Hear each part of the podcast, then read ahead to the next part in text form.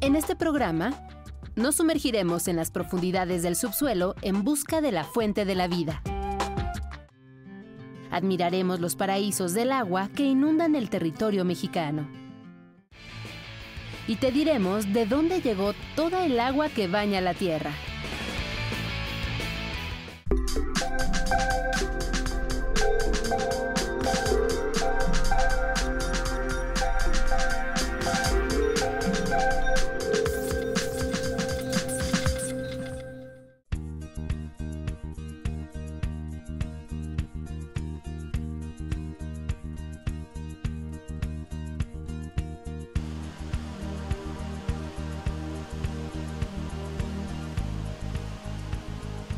Bienvenidos a Factor Ciencia, yo soy Alejandro García. En esta ocasión me encuentro en los prismas basálticos, en Huasca de Ocampo, en el estado de Hidalgo, a una hora y media de la Ciudad de México y es sin duda un lugar que no te puedes perder, una maravilla natural única en Latinoamérica. Estamos en este lugar para hablar de un tema muy importante, el agua te puede sorprender con todo lo que la ciencia y la tecnología tienen que decirnos acerca de este vital recurso, que por su cotidianidad a veces dejamos de verlo con el respeto y el asombro que se merece. Te invito a que te quedes y nos acompañes a este recorrido.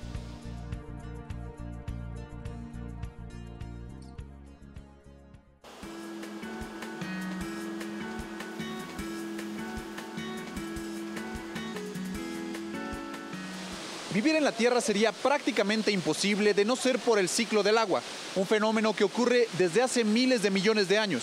Inicia cuando el Sol calienta los océanos, lagos, ríos y otros cuerpos de agua. Esto provoca que el líquido se evapore y se eleve hacia la atmósfera. El vapor se condensa y entonces forma las nubes. Cuando las partículas que forman las nubes colisionan, se unen y aumentan de tamaño y también de peso, por lo que se precipitan en forma de lluvia, de granizo o hasta de nieve. Así regresan una vez más a los cuerpos de agua. Parte de este líquido también se filtra en la tierra, formando ríos subterráneos. Sigamos aprendiendo más de este recurso vital. En las profundidades del subsuelo se abre paso la fuente de la vida. Es una gran reserva de agua dulce, un recurso valioso para la actividad humana.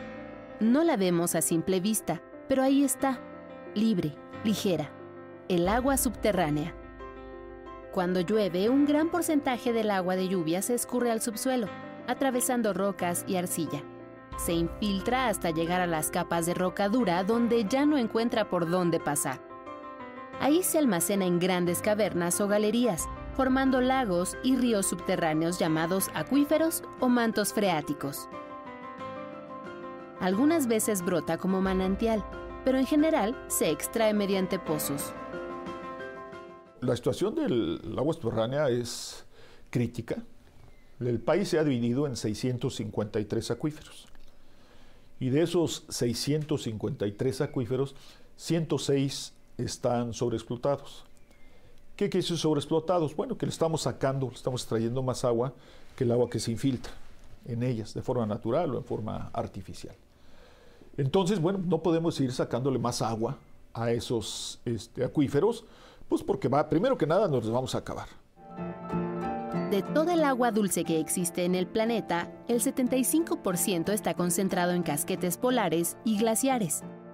El 4% corresponde a lagos y ríos, y el 21% se encuentra debajo de la superficie terrestre.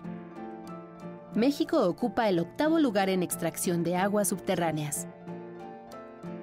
Las tres cuartas partes del recurso que llega a las ciudades proviene de los mantos freáticos. En zonas rurales es la única fuente disponible para 25 millones de personas.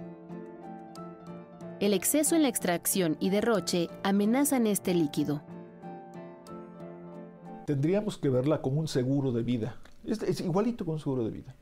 Tenerlo ahí, aprovecharlo sabiamente pero saber que tenemos que irlo administrando, no podemos acabárnoslo. Toda la situación es difícil. Tenemos esos, esos 106 acuíferos ya con problemas, pero fíjense que están formaditos. Hay otros 67 más o menos que están entre el 75 y el 100% de sobreexplotación.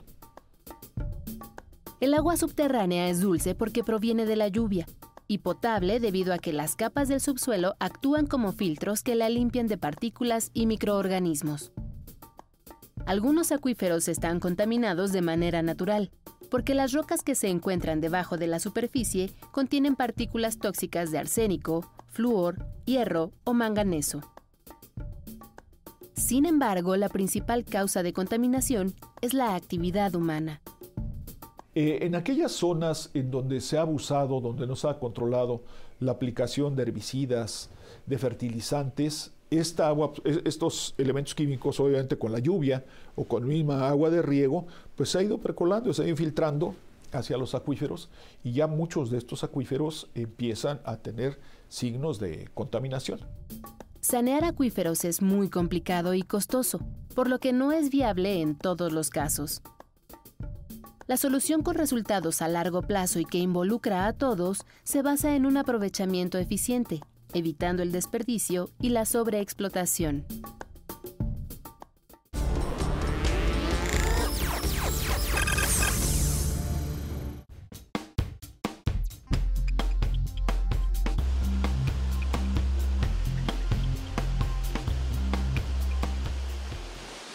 Agua es un elemento fundamental para la vida en nuestro planeta.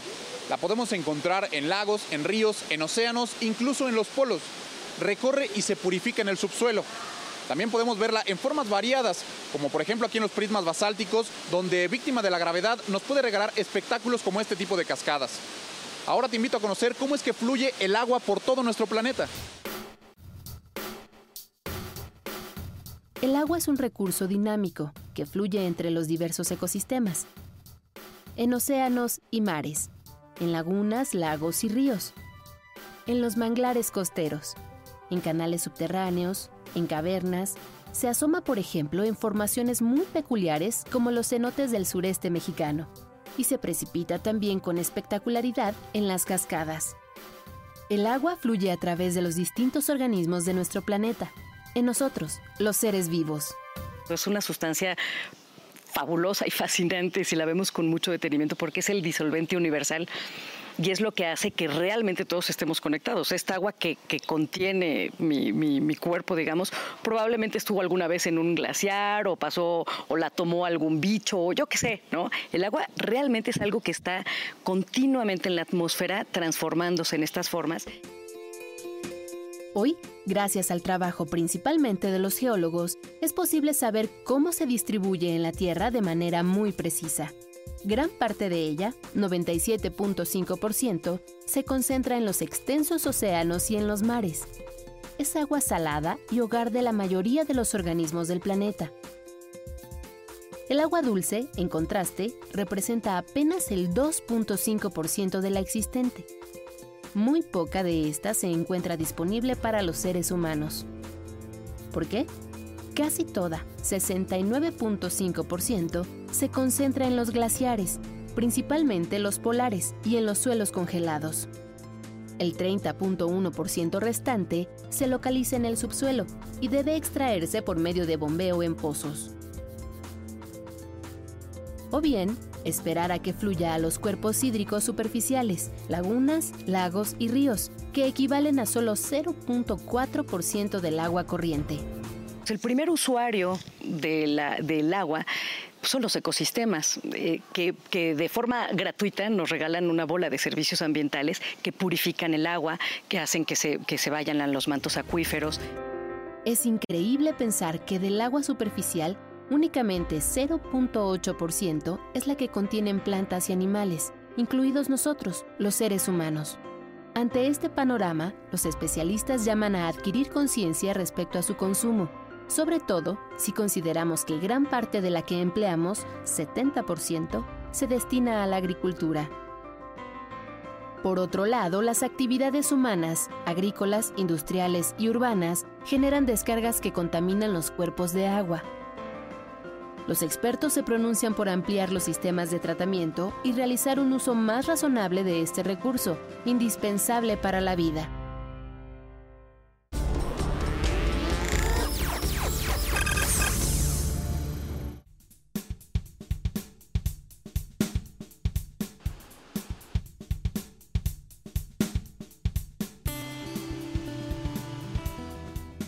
Este es un ejemplo de los muchos lugares que podemos encontrar en el país donde la belleza del agua es el principal atractivo.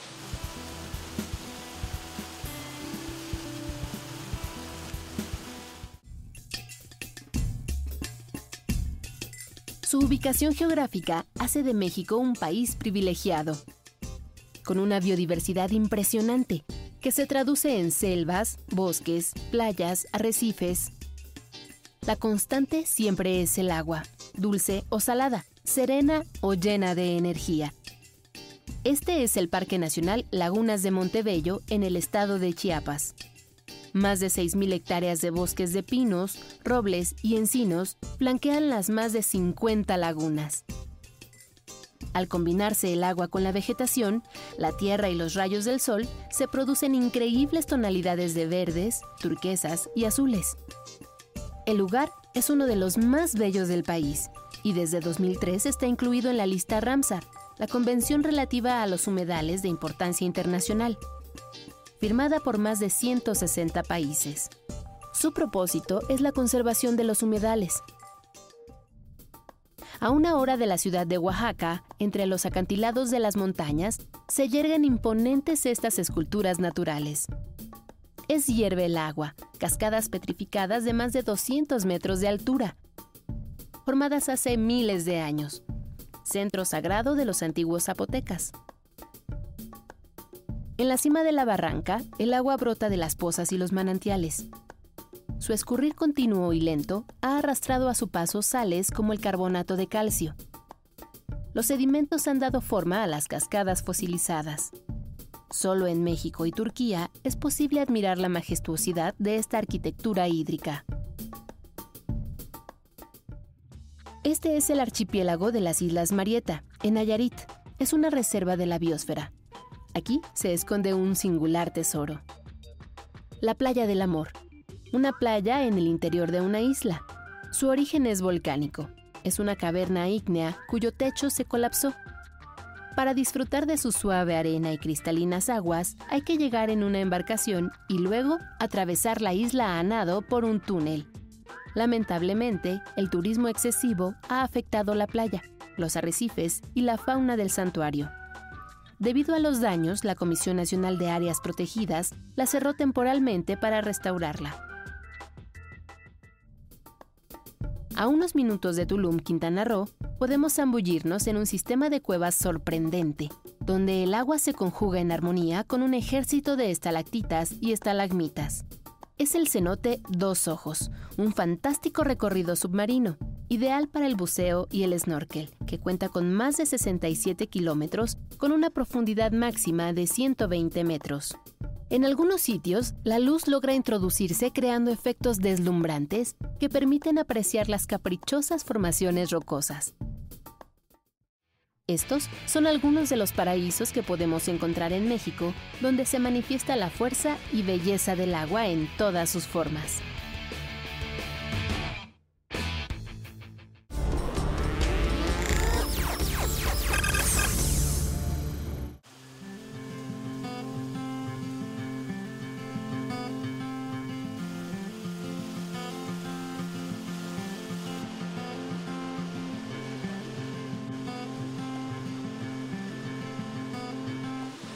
En la zona de cascadas con Alejandro Godínez Amperio. Él es guía aquí en los Prismas Basálticos. Alejandro, muchas gracias por el recorrido que nos están brindando. Bueno, platícame, ¿por qué este lugar es único? Bueno, se considera único por la característica, ya que en el mundo eh, aproximadamente hay tres lugares con eh, prismas con estas mismas similitudes. La característica de estos prismas es primero el tamaño, que llegan a alcanzar de 35 metros de altura. Hay prismas también en otro país como Irlanda del Norte y Hawái. Eh, se han descubierto otros lugares donde hay prismas similares, pero en menores proporciones y menores tamaños. Este es un cañón, 5 kilómetros de longitud, todo está lleno de prismas. Oye, las, figuras caprichosas, vemos que bueno, puede haber desde triángulos, algunos rombos, algunos cuadrados, incluso eh, pentágonos. Son figuras bastante caprichosas que se forman por eh, el enfriamiento acelerado del magma hace cuánto tiempo. Efectivamente, bueno, según las teorías de los geólogos que por aquí nos llevan muy seguido, le calculan hace 2.1 millones de años.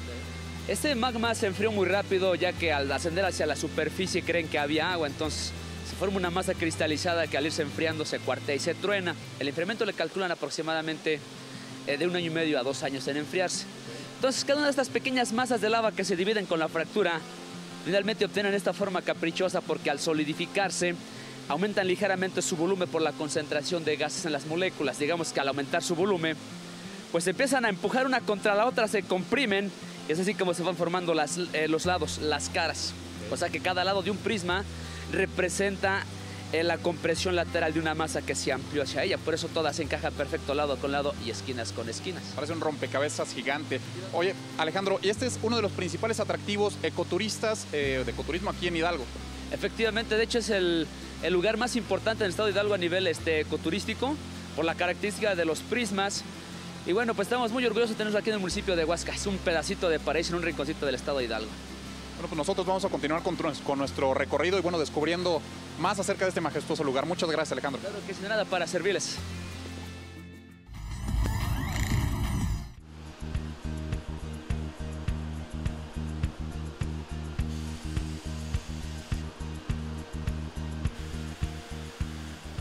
Estas enormes rocas de figuras geométricas son los prismas basálticos. Adornan las paredes de la barranca de Santa María Regla, se formaron hace millones de años debido al enfriamiento violento de lava volcánica. Pueden tener cinco o seis caras y los más altos llegan a medir hasta 35 metros. Esta zona está adornada por cuatro cascadas, como la que está a mis espaldas, que obtienen el agua de la presa de San Antonio Regla. La combinación entre agua y estas caprichosas formas rocosas nos regalan estos espectaculares paisajes.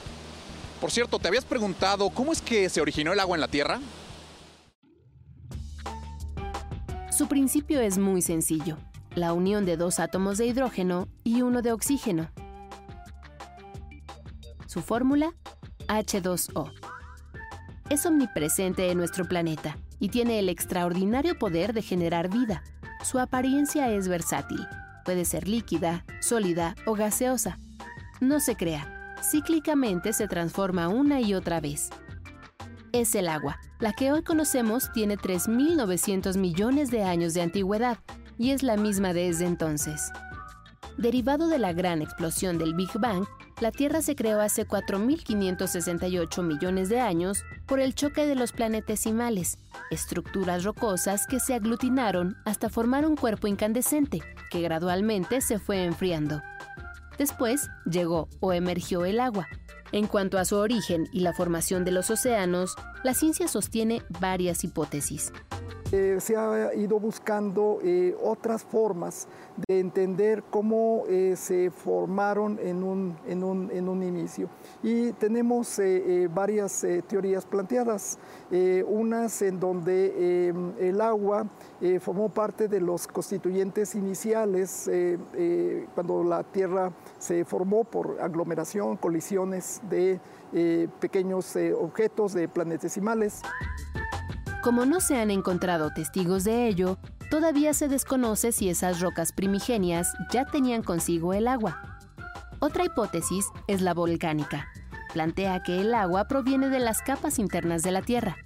Debido a la elevada temperatura y actividad que ocurría en el centro del planeta, átomos de hidrógeno y oxígeno reaccionaron hasta formar las primeras moléculas de agua en estado gaseoso, que fueron expulsadas a la superficie a través de grietas o incipientes volcanes. El agua eh, viene de la actividad volcánica. Eh, con los volcanes, eh, además de salir la lava y tenemos también la emisión de grandes cantidades de gases, entre ellos vapor de agua, y entonces la actividad volcánica está inyectando eh, agua que estaba atrapada en los minerales en el interior de la Tierra. Ese vapor de agua originó una atmósfera primitiva que saturó todo el planeta y lo protegió de los rayos del Sol.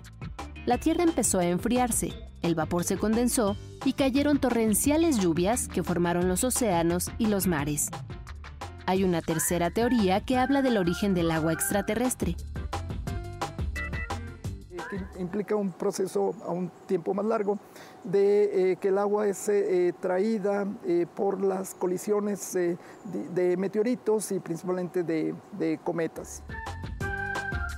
Se ha descubierto que el agua de los océanos es similar a la de los asteroides ubicados en la parte exterior del cinturón de asteroides de nuestro sistema solar. El 10% del peso de estas rocas es agua, Al impactarse estos asteroides y cometas en la superficie terrestre, hace miles de millones de años, el agua encapsulada se liberó. Una hipótesis más establece que el agua que existe en nuestro planeta es producto de la combinación de todas las teorías anteriores. De acuerdo con los especialistas, las investigaciones más recientes indican que estamos muy cerca de conocer el origen del agua, el cual también es nuestro propio origen.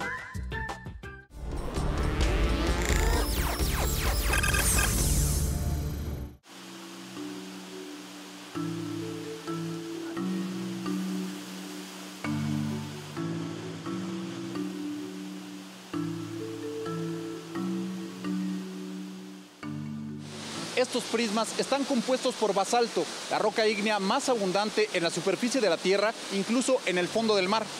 El basalto también se ha encontrado en la Luna, en Venus, en Marte, incluso en algunos meteoritos. Esto confirma las teorías de que la historia geológica de la Tierra tiene muchas cosas en común con otros cuerpos del universo. Pero algo que es verdaderamente trascendental es que se ha descubierto agua incluso en la superficie de otros planetas y en sus lunas. Desde el espacio, es un hermoso planeta azul. Su singular color predomina debido a sus grandes océanos y la composición de su atmósfera. Durante mucho tiempo hemos creído que vivimos en un mundo acuático porque su superficie está cubierta por tres cuartas partes de agua. Ahora, científicos afirman que nuestra galaxia está inundada de mundos y lunas con agua y que la Tierra es en realidad un planeta seco. Si consideramos cuál es la cantidad de peso en agua con respecto a todo el peso de la Tierra, en realidad estamos hablando del menos del 1%. O sea, si, contamos toda, si consideramos toda la materia del planeta, solamente el 1% o menos es agua. Entonces, en ese sentido, es un planeta muy, muy seco. El telescopio Kepler busca agua en exoplanetas, aquellos que están fuera de nuestro sistema solar. Los astrobiólogos creen que puede haber mundos con un 40% de su volumen de agua, incluso planetas océano, sin continentes, cuya superficie sea completamente acuática. En nuestro sistema solar, el elemento hídrico está presente más de lo que imaginábamos. La sonda Curiosity ha podido extraer agua atrapada en los minerales del suelo de Marte y confirmado que existe hielo en sus polos. Júpiter y Saturno tienen un poco de agua en su atmósfera. Urano y Neptuno también cuentan con el recurso, pero no en la forma como lo conocemos. Entonces es un estado de la materia que se llama superlíquido y estos, estos líquidos eh, superfluidos, estos digamos, no es exactamente un líquido, tampoco es exactamente un gas, un superfluido es una cosa intermedia que tiene propiedades muy, muy específicas que solo se manifiestan a muy, muy altas presiones. Algunos satélites de Saturno contienen agua. Titán posee hielo en su superficie a 180 grados bajo cero. Encélado, otra de sus lunas, cuenta con agua líquida y sólida. Y si pensamos en océanos, Europa es sorprendente. Pero en ningún lugar está líquida excepto en un lugar que se llama Europa, que es una luna de Júpiter. Entonces esta luna de Júpiter es una, se ve desde fuera como una bola este, brillante porque está cubierta de hielo de agua y debajo de ese hielo de agua tenemos evidencia de que hay un océano de agua líquida. Los investigadores reconocen que estas señales son un buen indicador de habitabilidad, pero no significa que haya o pueda haber vida como la conocemos los seres humanos. El agua líquida es nuestro primer paso para buscar mundos habitables. Es la primera vez en la historia de la humanidad que tenemos la posibilidad de probar esa hipótesis, ¿no? O sea, podemos imaginar muchas cosas y pensar que sí, el mundo, o sea, el universo tiene que estar lleno de vida, pero esas, esas son creencias. Eso no es una, eso, con eso no podemos hacer investigación científica. Con lo que sí podemos hacer investigación científica son con observaciones directas y con todas las evidencias que tenemos ahora. Por ahora, la NASA y la Agencia Espacial Europea trabajan en el telescopio James Webb, que brindará una resolución nunca antes vista en frecuencia infrarroja, a fin de observar objetos mucho más distantes. Algunos de ellos, por supuesto, tendrán agua.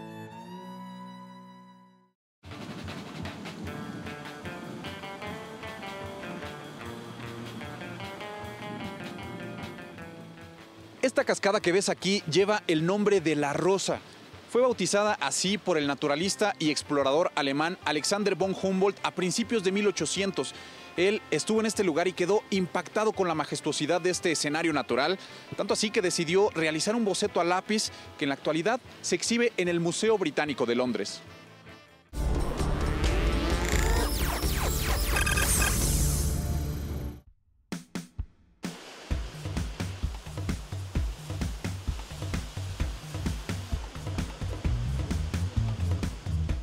Espero que hayas disfrutado de nuestro recorrido por los prismas basálticos en Huasca de Ocampo, en el estado de Hidalgo.